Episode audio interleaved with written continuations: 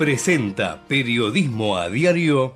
En Galeno te cuidamos hace más de 35 años, con más de 6.000 instituciones médicas, más de 68.000 profesionales, más de 10.000 empleados y más de 100 sucursales. Además, contás con nuestros sanatorios de la Trinidad y nuestros centros médicos propios. Galeno, todo para vos. SS Salud, órgano de control 0800 222 Salud, web sssalud.gov.ar. ¿Tenés dudas pero siempre se te hace tarde? Tranqui, en Galicia estamos para vos.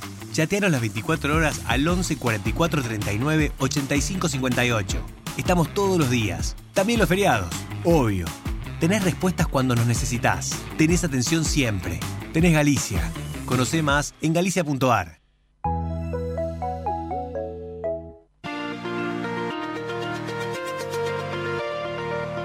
En la mañana de Ecomedios y con la conducción de Hugo Grimaldi, ya comienza la edición compacta de Periodismo a Diario.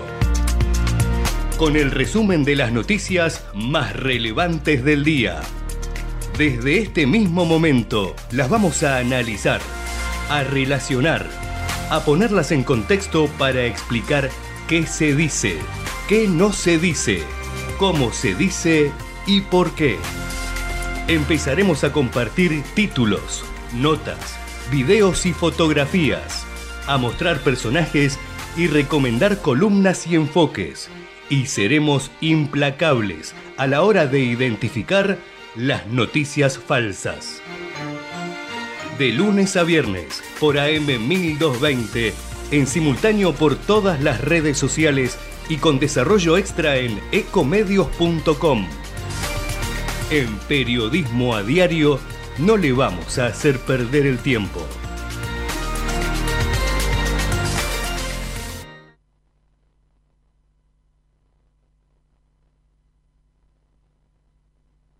Inocentes, aunque les parezca mentira, trabajando y muy fuerte desde ayer a la tarde, cuando apareció el famoso proyecto de ley llamado Ley Omnibus, que tiene evidentemente mucha letra y mucho para conversar porque hay 351 páginas que contemplan 664 artículos, proyecto dividido en varios capítulos que modifica una veintena de leyes, esta ambiciosa ley ómnibus que ayer mandó el presidente de la Nación al Congreso, que incluye profundos cambios en materia económica, impositiva, fiscal, electoral, social, de seguridad, un proyecto con un,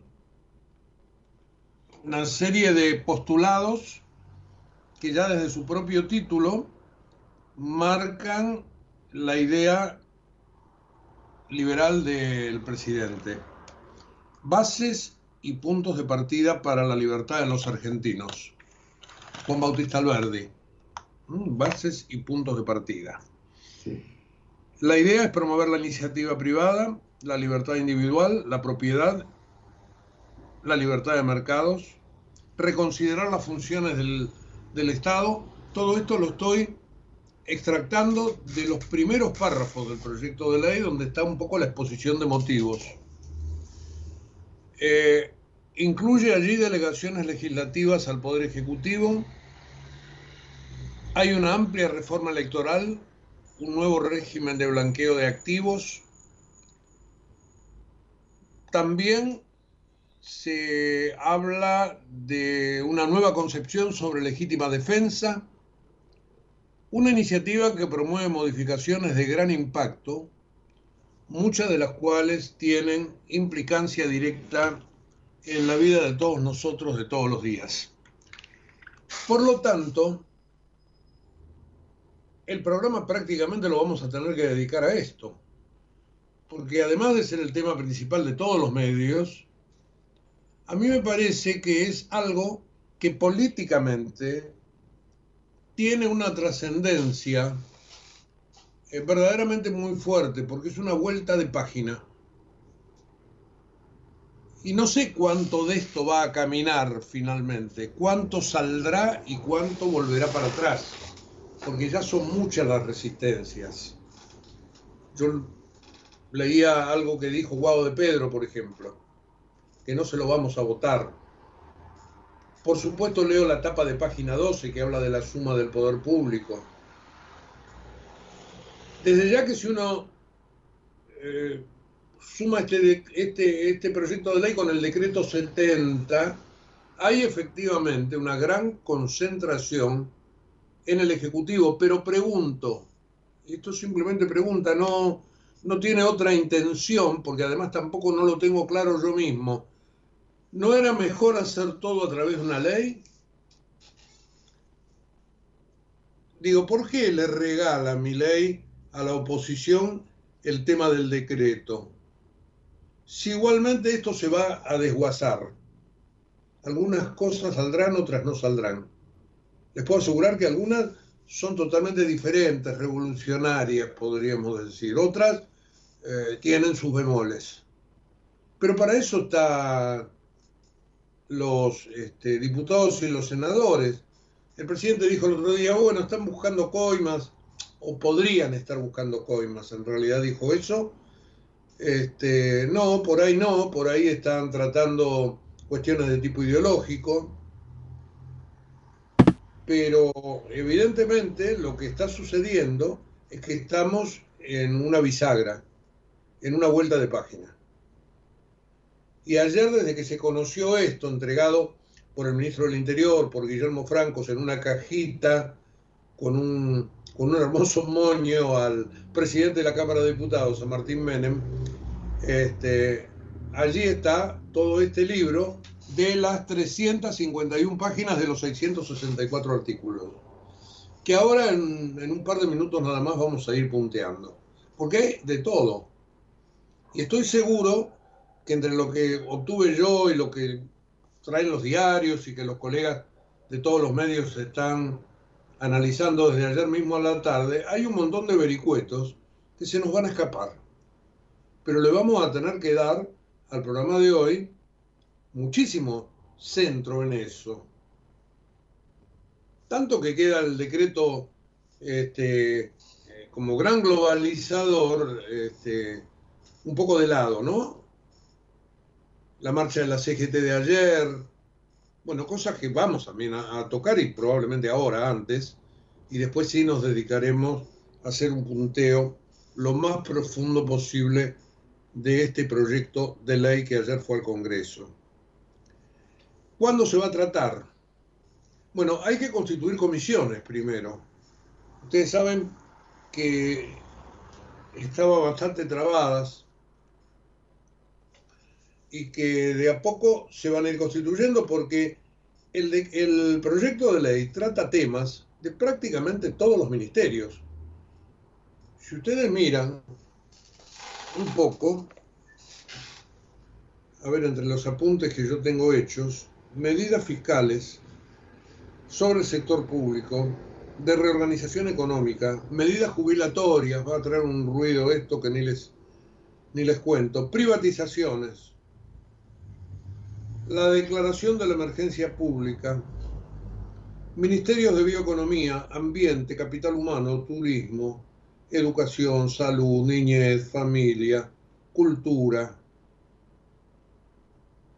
la obra pública, infraestructura, transporte, la ley de empleo público. Y todo esto tiene como frutilla del postre, yo creo que casi fue una, un, guiño de mi ley, o algunos lo tomarán por ahí como una broma y otros pensarán que, que es una ironía, pero en el artículo 654, prácticamente cuando se termina el decreto, le dije que tiene justamente esa cantidad, no, tiene 664, este es 10 antes, dice, artículo 654, ratifícase el DNU 70. Quiere decir que si esto pasa como ley, el DNU queda aprobado directamente. Bueno, creo yo que este capítulo este artículo se tiró ahí simplemente como para jugar una broma, no, no, no, me parece que sea de otra manera, entre paréntesis, es una broma, me parece poco serio, pero este, más allá de todo eso, como verán, hay letra como para ir desglosando todo lo que ustedes quieran, en todas las materias que se les ocurra. Así que bueno, vamos a meternos con eso. Previamente sí eh, hablaremos del tema de la CGT, de lo que sucedió ayer, de algunos otros temas sueltos y después por ahí hacemos un poquitito de música como para aflojar y sí nos meteríamos después con el proyecto de ley. Em, les quería decir, primero, como, como, solemos hacer casi todos los días, este, los datos del tiempo. Lo vamos a, buscar ya en el Servicio Meteorológico Nacional, así eso nos ayuda siempre a ordenarnos. A las 8 y 10 de la mañana ya tenemos el servicio meteorológico actualizado a las 8. Saben que anoche llovió, ¿no? Yo estaba como a las 2 y pico de la mañana trabajando justamente en el, proyecto de ley y, y, un trueno me alertó que afuera estaba lloviendo. Así que ahí me arrimé, miré, bueno, un ratito, agua. Para hoy a la tarde se esperan tormentas aisladas también. En este momento el cielo está mayormente nublado, 23 grados 8, la temperatura 69% el porcentaje de la humedad, 32 de máxima. Quizás por eso las tormentas, que continuarán durante la madrugada y durante la mañana del viernes. Mañana por la mañana. Un poquito bajará la temperatura, mañana quedará la máxima en 26. Después el tiempo mejora nublado con sol, el fin de semana largo, que va a incluir el paso del año. Fin de este 2023, muy caótico, muy triste, muy triste. Este, y pasó un 2024 donde hay una incertidumbre total.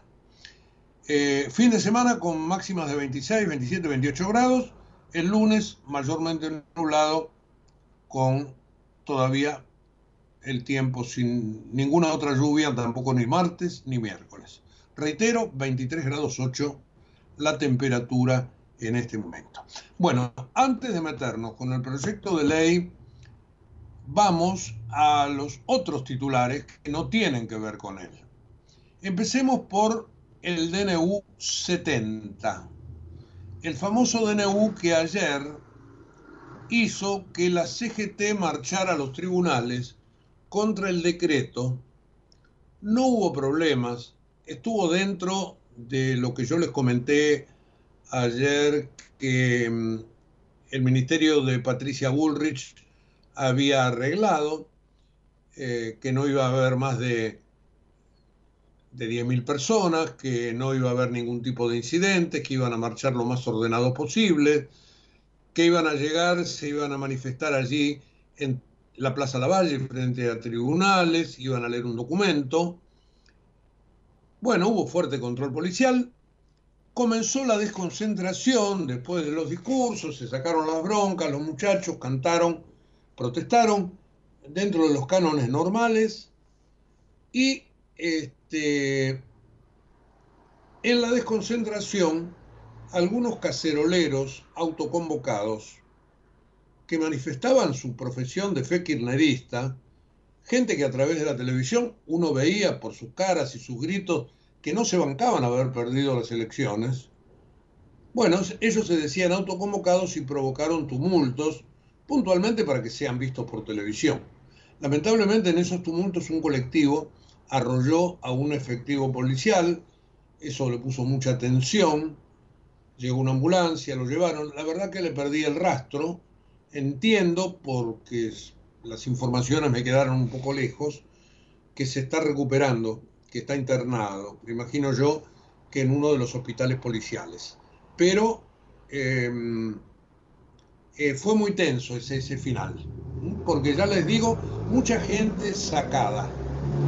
y no es el espíritu de la gente de la CGT que quiere protestar, pero en el día de ayer estaban perfectamente encolumnados para hacer las cosas más sencillas para todos dentro de los canones que ha pedido el Ministerio de Seguridad.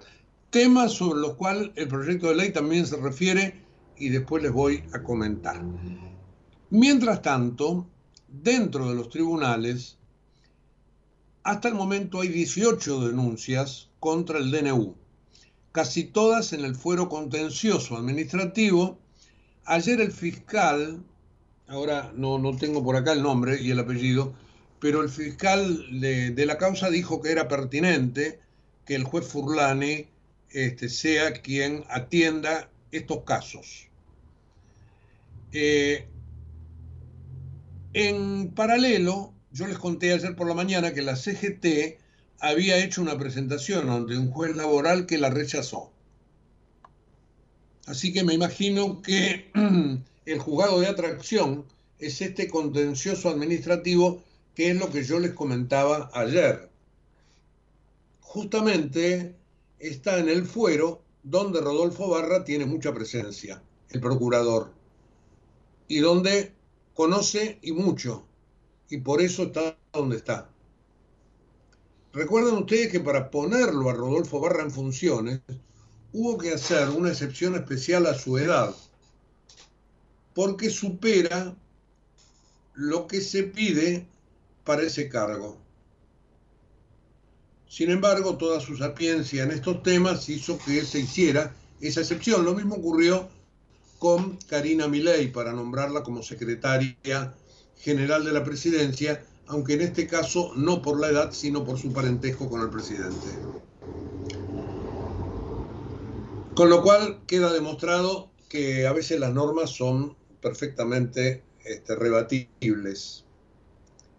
Bueno, eh, el juez entonces tiene estos 18 casos y ahora comenzará a estudiarlos.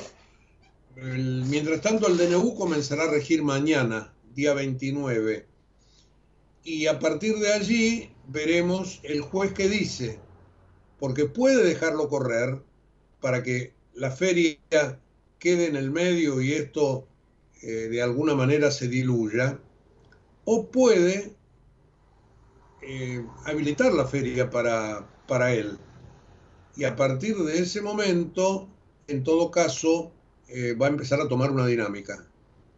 Pero esto lo tendrá que decidir mañana o pasado. Quedan 48 horas de gestión judicial antes de las vacaciones.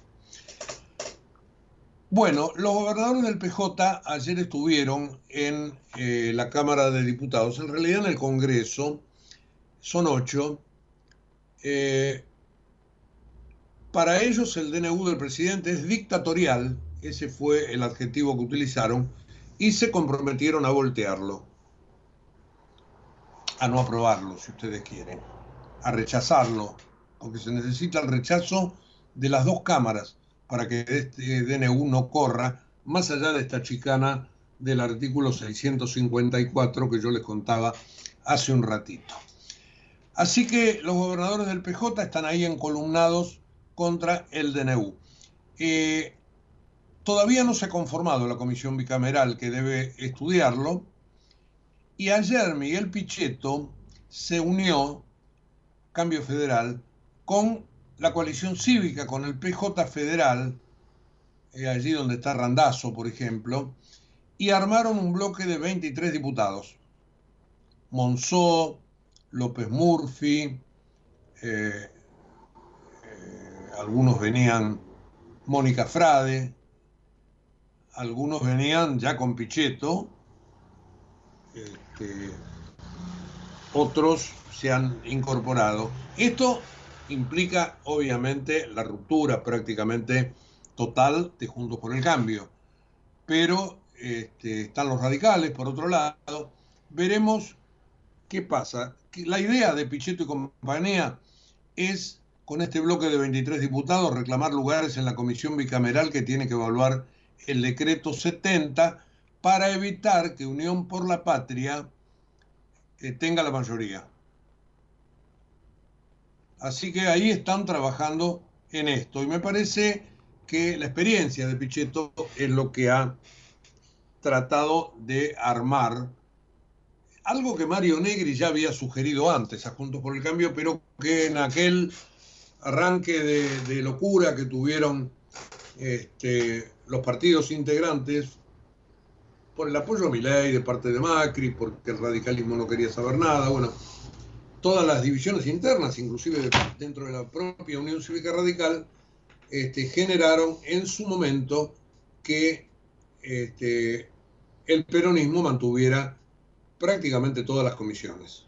Pero en esta comisión bicameral podría llegar a incidir esta nueva fuerza. Así que ahí adentro tenemos otra, este, otro foco. Y por último, antes de meternos con, la, con el proyecto de ley, ayer Armando Cavalieri, el, sindicalista número uno de la Confederación de Empleados de Comercio, le anunció a Sandra Petovelo, la ministra de Desarrollo Humano, que su gremio va a adoptar el sistema de indemnización que quiere Javier Milei, que está expresado en el decreto. Algo similar al sistema del gremio de la construcción. Así que veremos este, cómo se implementa esto, pero es el sindicato más grande de la Argentina, el sindicato de empleados de comercio, que se allana a esta cuestión. Así que, ojo, que ayer Milei salió hablar bien de la CGT. Eh, bueno, ojo que ahí puede haber algo por debajo que uno no conoce y que se puede estar gestando en este momento este, en materia sindical.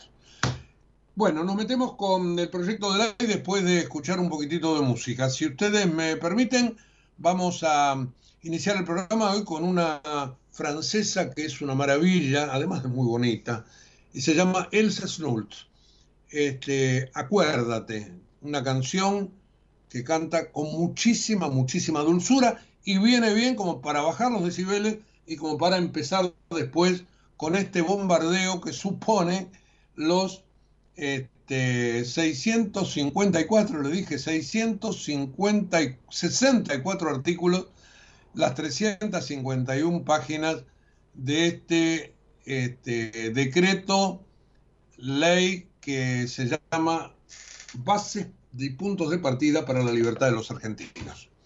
Escuchamos música, vamos.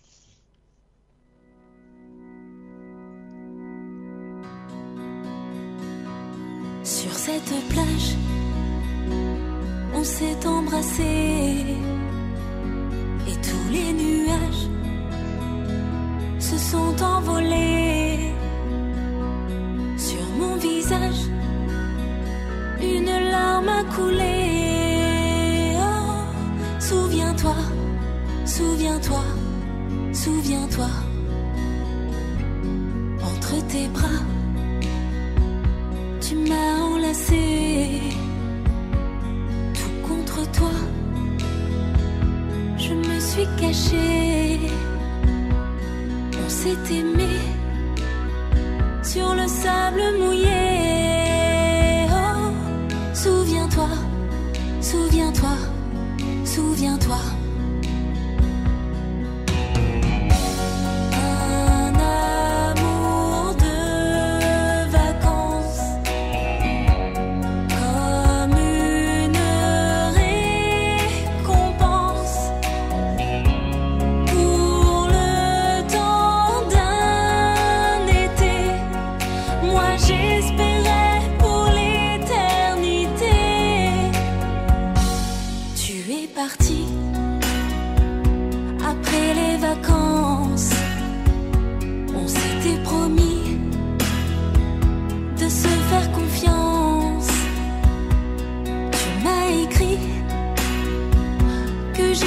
说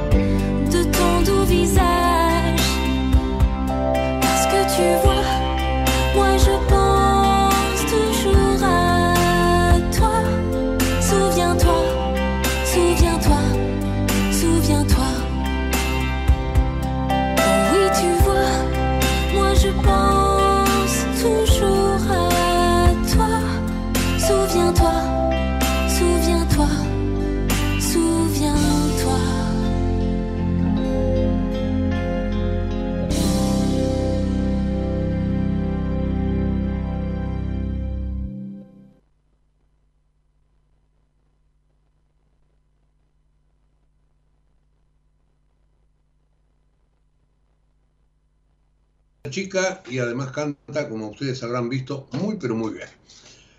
Bueno, acá estamos. Yo ya hice un pequeño resumen que está destinado a la página web de la radio.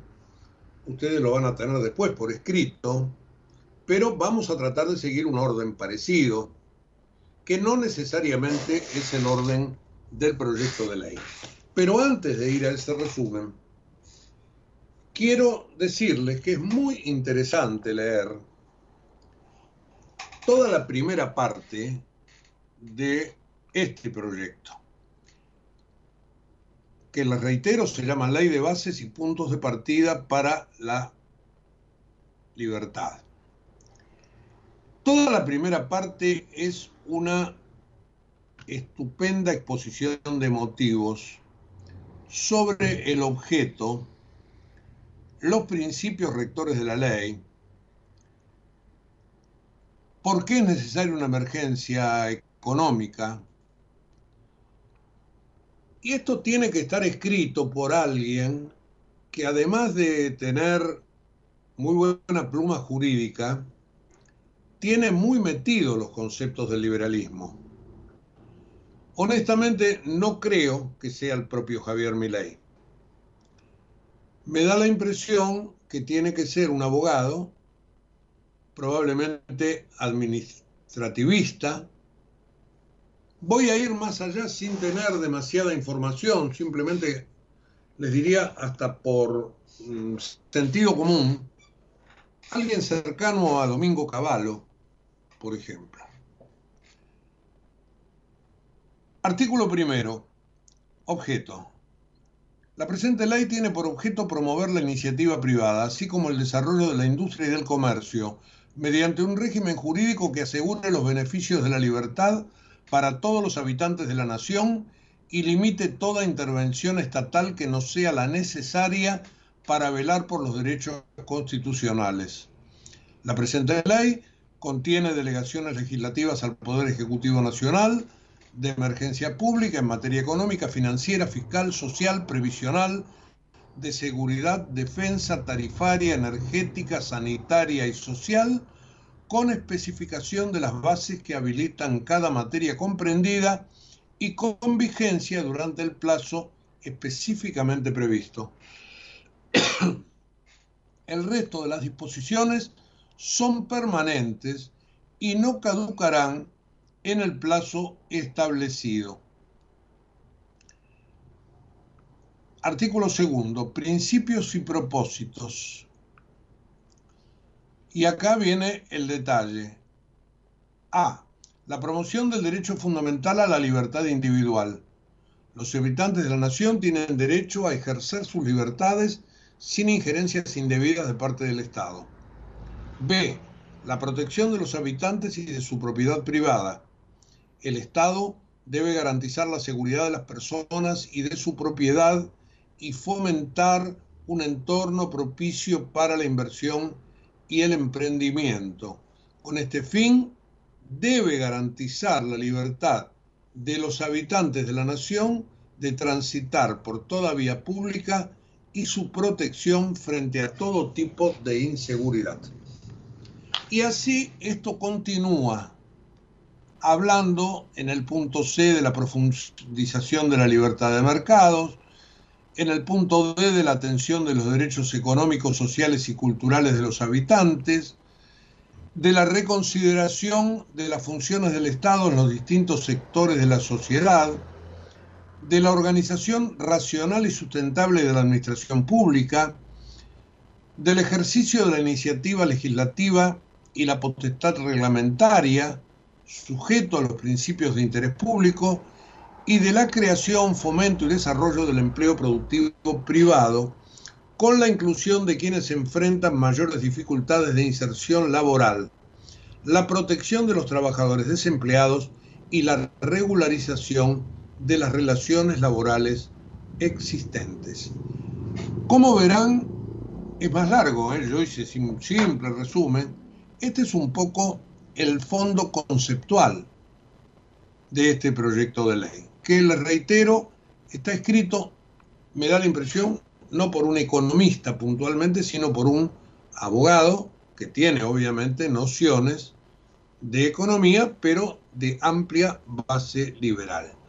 El artículo tercero habla de la declaración de emergencia pública en materia económica, financiera, fiscal, previsional, de seguridad, defensa, tarifaria, energética, sanitaria, administrativa y social hasta el 31 de diciembre de 2025 un plazo que podría ser prorrogado por el Ejecutivo por un plazo máximo de dos años. Después, en el artículo cuarto, habla sobre las bases de la delegación que se busca fortalecer la administración pública, desburocratizar, ordenar y regular el sistema de contrataciones, desarrollar sistemas diferentes, de defensa nacional, de contratos, etcétera, etcétera, etcétera. Y allí se salta al título 2, donde ya se empieza a meter punto por punto en lo que llama la reorganización administrativa del Estado. Pero todo lo anterior apunta puntualmente a hacer una exposición de motivos filosófica sobre la necesidad de darle más importancia a la persona, al sector privado, al individuo, si quieren ustedes, que al conglomerado. Es decir, es un cambio brutal de régimen para gente que como yo hemos vivido casi toda nuestra, toda nuestra vida bajo este, el cuidado del papá Estado, esto es verdaderamente, como, como se suele decir, disruptivo. Y esa disrupción, evidentemente, va a traer un montón de problemas. Un montón de problemas que tienen este, principio en la situación actual, a donde hemos llegado por haber vivido en lo que ha votado la gente. Después, eh, la ley se empieza a meter ya en la calidad de las regulaciones, en el control que tiene que tener la administración pública, eh, habla de la Oficina Anticorrupción como debería ser y le dedica un capítulo a la actividad política y a la función pública, es decir, lo que allí se piensa que podrían este, manejar la casta, por decirlo de alguna manera. Y después sí, empiezan las resoluciones, que son todas las que nosotros eh, tenemos anotadas por acá. Eh, si ustedes quieren, podemos empezar, por ejemplo, por el tema de las privatizaciones.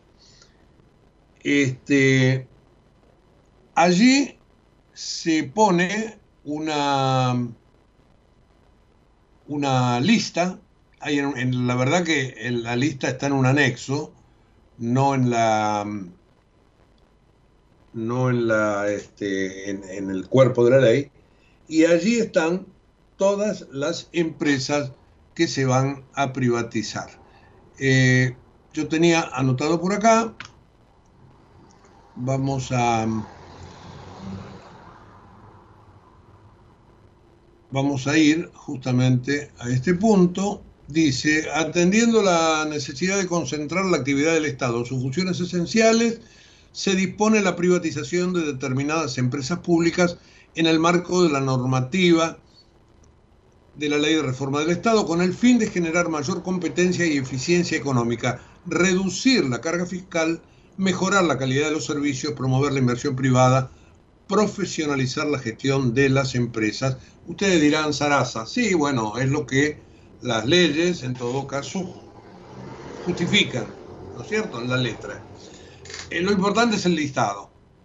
Algunas compañías ya se descontaban, como aerolíneas, por ejemplo, los ferrocarriles, AISA, aparece IPF, aparece yacimientos carboníferos fiscales y aparece quizás la mayor sorpresa, el Banco de la Nación Argentina y todas sus empresas subsidiarias.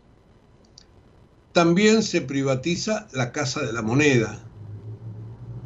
Bueno, todo esto está ahí en un anexo que este, se puede consultar, donde están todas las empresas a ser privatizadas. Veremos después los ritmos. Telam, Radio Nacional, Enarsa, eh, la TV pública. bueno, hay un montón. Eh, después, bueno, se va metiendo en cada uno de los ítems.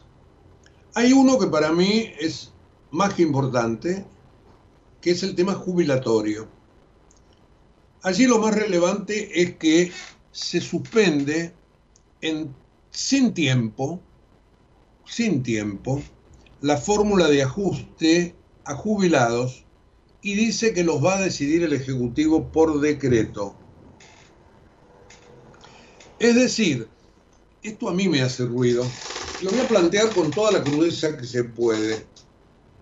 En un lugar donde lo objetivo tiene que ser lo más este, transparente posible, en una ley que apunta a la libertad se la hace discrecional, al dedo del funcionario. Esto es incongruente, sin ningún tipo de dudas. Si esta ley habla de la libertad de las personas, el ajuste no debería ser en función de lo que decida el burócrata de turno se llame ministro de Economía o se llame presidente de la Nación. Porque se supone que eso había quedado de lado. Bueno, pero esto es lo que se ha dispuesto en materia jubilatoria. Otra medida que está muy cerca del tema jubilatorio, no, yo le diría que está en el corazón del tema, es que el Fondo de Garantía de Sustentabilidad del ANSES, aquel que se había constituido con los fondos que quedaron, no con los fondos, con los activos que tenían las FJP que pasaron al Estado, ahí había acciones de empresas públicas, de empresas privadas, había títulos, etcétera, etcétera. Y después se lo siguió llenando de títulos, porque el Estado cada vez que necesitaba fondos le obligaba a la ANSES que los compre y de esa manera se financiaba con la plata de los jubilados. Bueno, ese fondo, que no está líquido, tiene todos estos papeles que son, como se dice en la jerga, terribles pufos. Son vales de caja.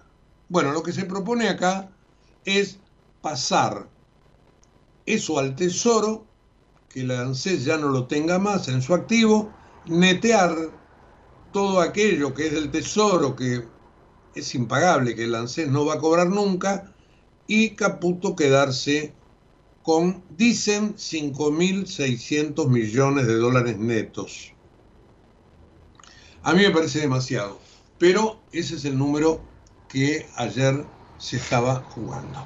Así que en materia de previsional, este es uno de los puntos que son muy, pero muy controvertidos. Después está todo el asunto impositivo. Una moratoria impositiva, un nuevo régimen de regularización de obligaciones tributarias, aduaneras, de seguridad social. El texto dice, se prevé la posibilidad de que los contribuyentes y responsables se acojan al régimen obteniendo distintos beneficios según la modalidad de adhesión y el tipo de deuda que registren. En primer lugar, todos los contribuyentes podrán acogerse por las obligaciones tributarias al 30 de noviembre pasado, inclusive desde la fecha de entrada en vigencia de la reglamentación que dicte la AFIP. El proyecto señala que se condonarán tanto por ciento, etcétera, etcétera, si se adhiere antes de ese plazo. Bueno, esto habrá que ir a mirar puntualmente el tema de la moratoria a la ley. Y después está el blanqueo de capitales, porque según el texto enviado al Congreso, se va a permitir regularizar hasta 100 mil dólares en efectivo, inmuebles o criptomonedas sin pagar ningún impuesto. Es decir, hasta 100 mil dólares, si uno los tiene este, guardados en el colchón, dice acá están, son míos. No tengo que pagar hoy absolutamente nada. Después sí te queda adentro. Bueno, hacia el futuro eso va a estar blanqueado, tributará los impresos, los impuestos, pero por entrar en el blanqueo, nada. El plazo para adherir al régimen de blanqueo, según dice el proyecto de ley, se va a extender hasta el 30 de noviembre del año próximo, prácticamente 11 meses, pero en tres etapas y no se deberá aportar ningún tipo de, de documentación o información adicional respecto de la adhesión al régimen. Se van a poder blanquear la mayoría de los bienes dentro y fuera del país, como la moneda nacional extranjera, sea en efectivo, depositada en cuentas, inmuebles, acciones, participación en sociedades, bonos, obligaciones negociables, certificados de depósito, cuotas partes de fondos y otros similares y criptomonedas. La primera etapa abarca desde el día siguiente a la entrada en vigencia de la reglamentación hasta el 31 de marzo próximo, cuando se deberá pagar un adelanto de la alícuota de 5%. Luego habrá tiempo hasta el 31 de mayo para regularizar el resto del impuesto.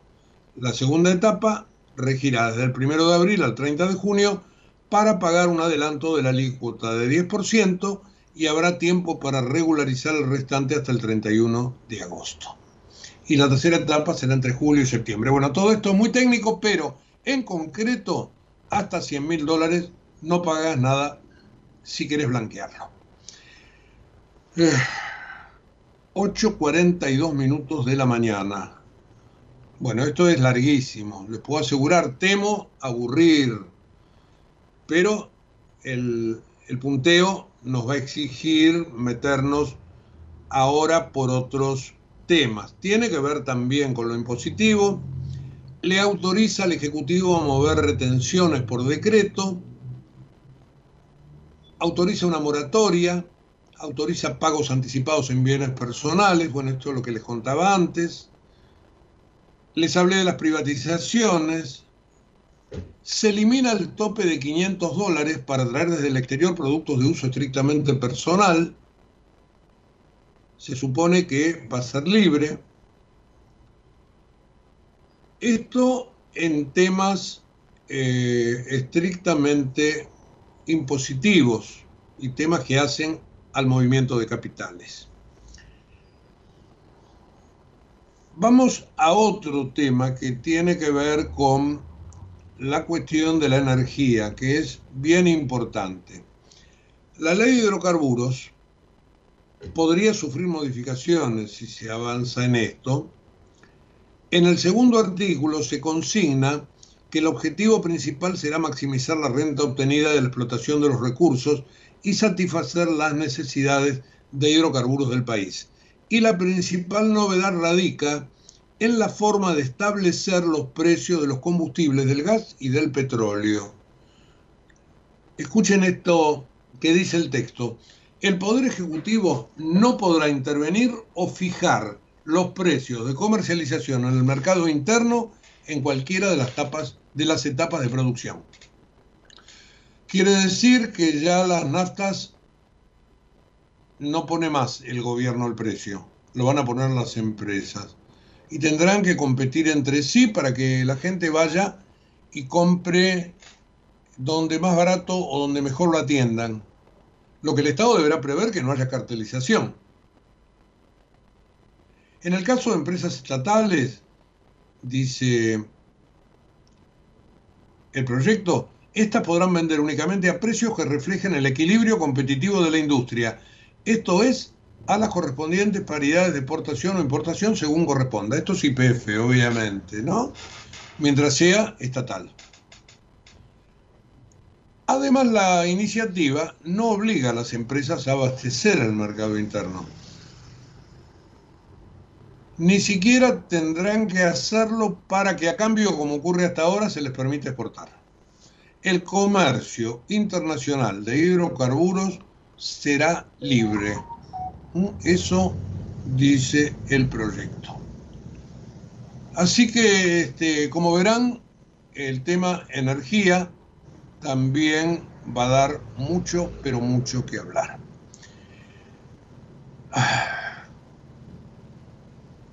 Cambia la ley de hidrocarburos. Ah, también habrá un solo ente regulador para el gas y la electricidad. Vieron que ahora está el ENRE, el ENARGAS, se van a unificar para hacer una sola audiencia pública, etcétera, etcétera, etcétera. En materia laboral, se promueve un blanqueo de empleados en negro. Quienes regularicen a los empleados no van a tener penalidades. Ese va a ser otro de los temas centrales en el carácter laboral.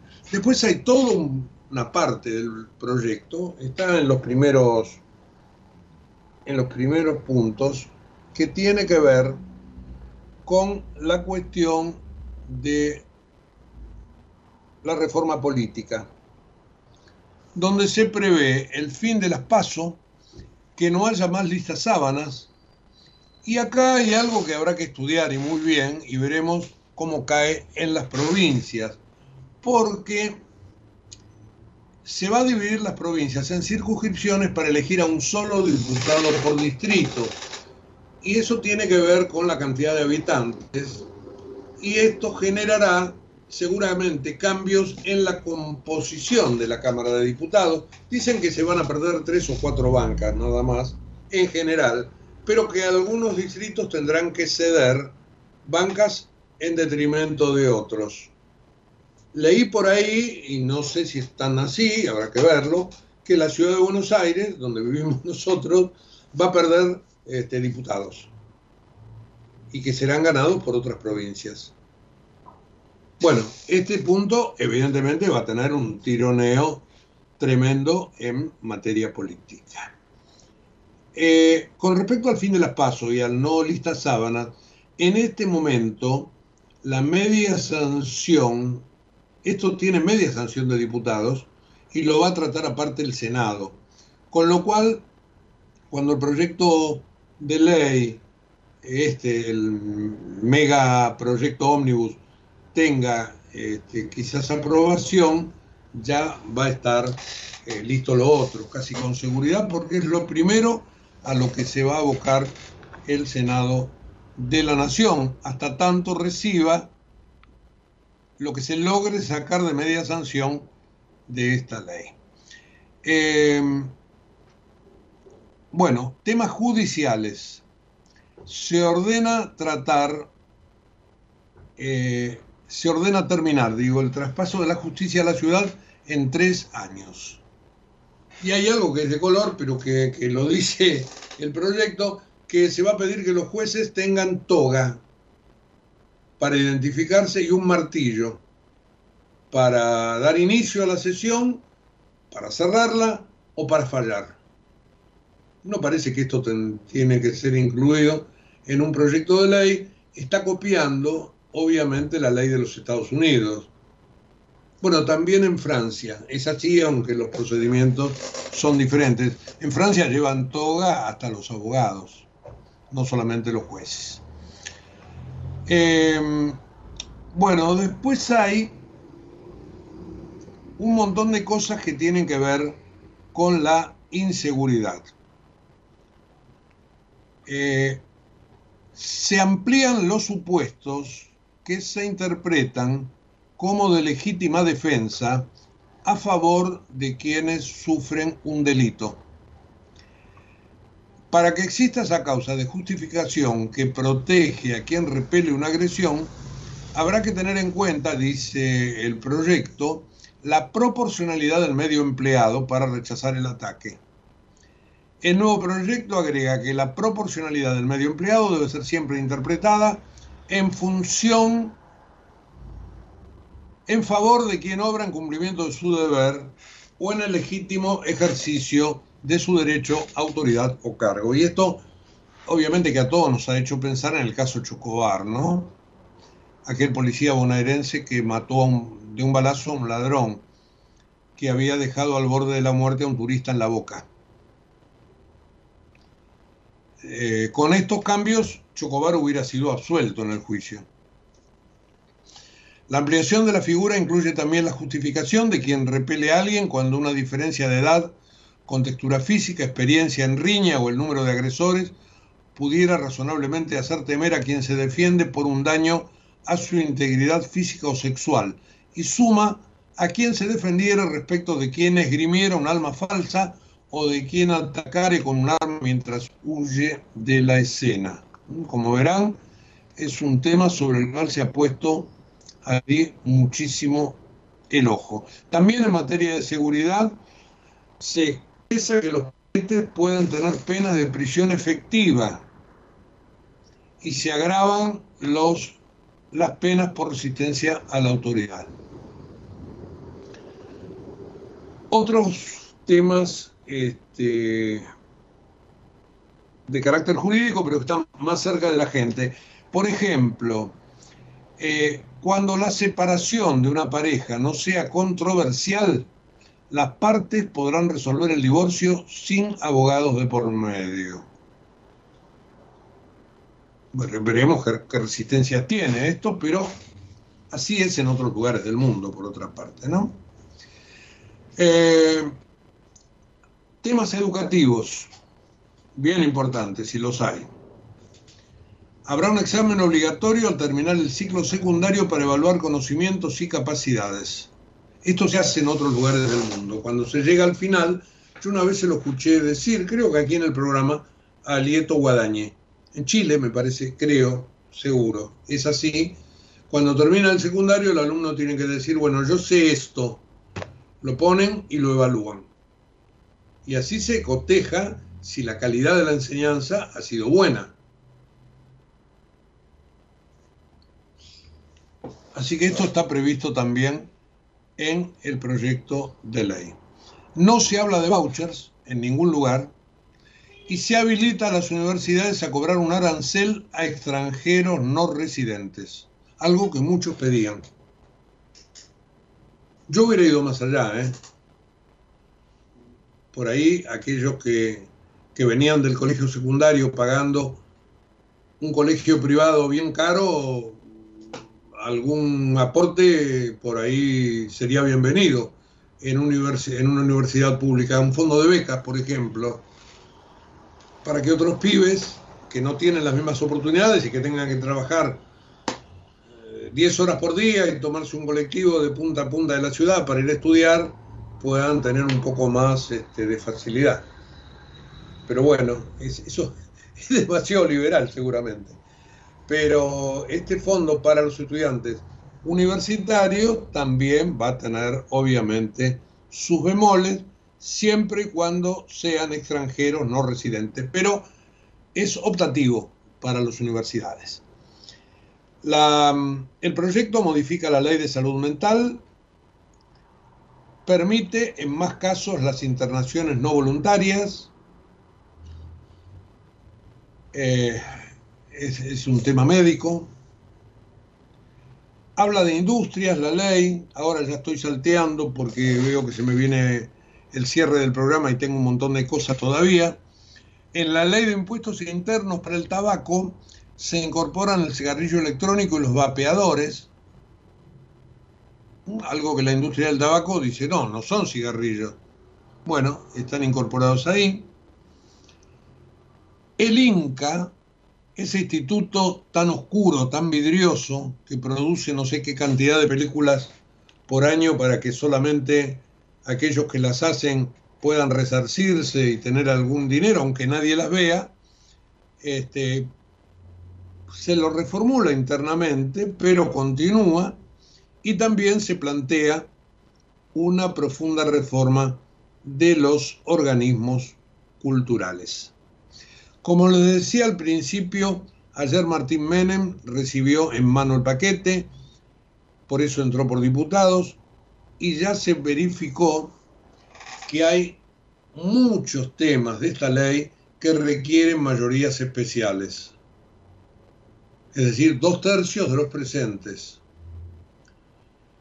Yo calculo que mucho va a salir y mucho no va a salir, mucho se discutirá, se abrirán en otras leyes. Acá se va a necesitar mucha muñeca negociadora, que yo no sé si Martín Menem está en condiciones de tener. Supongo que él se podría rodear de algunos eh, diputados que tengan más experiencia y que lo ayuden con esto, porque es un monstruo esta ley. ¿eh?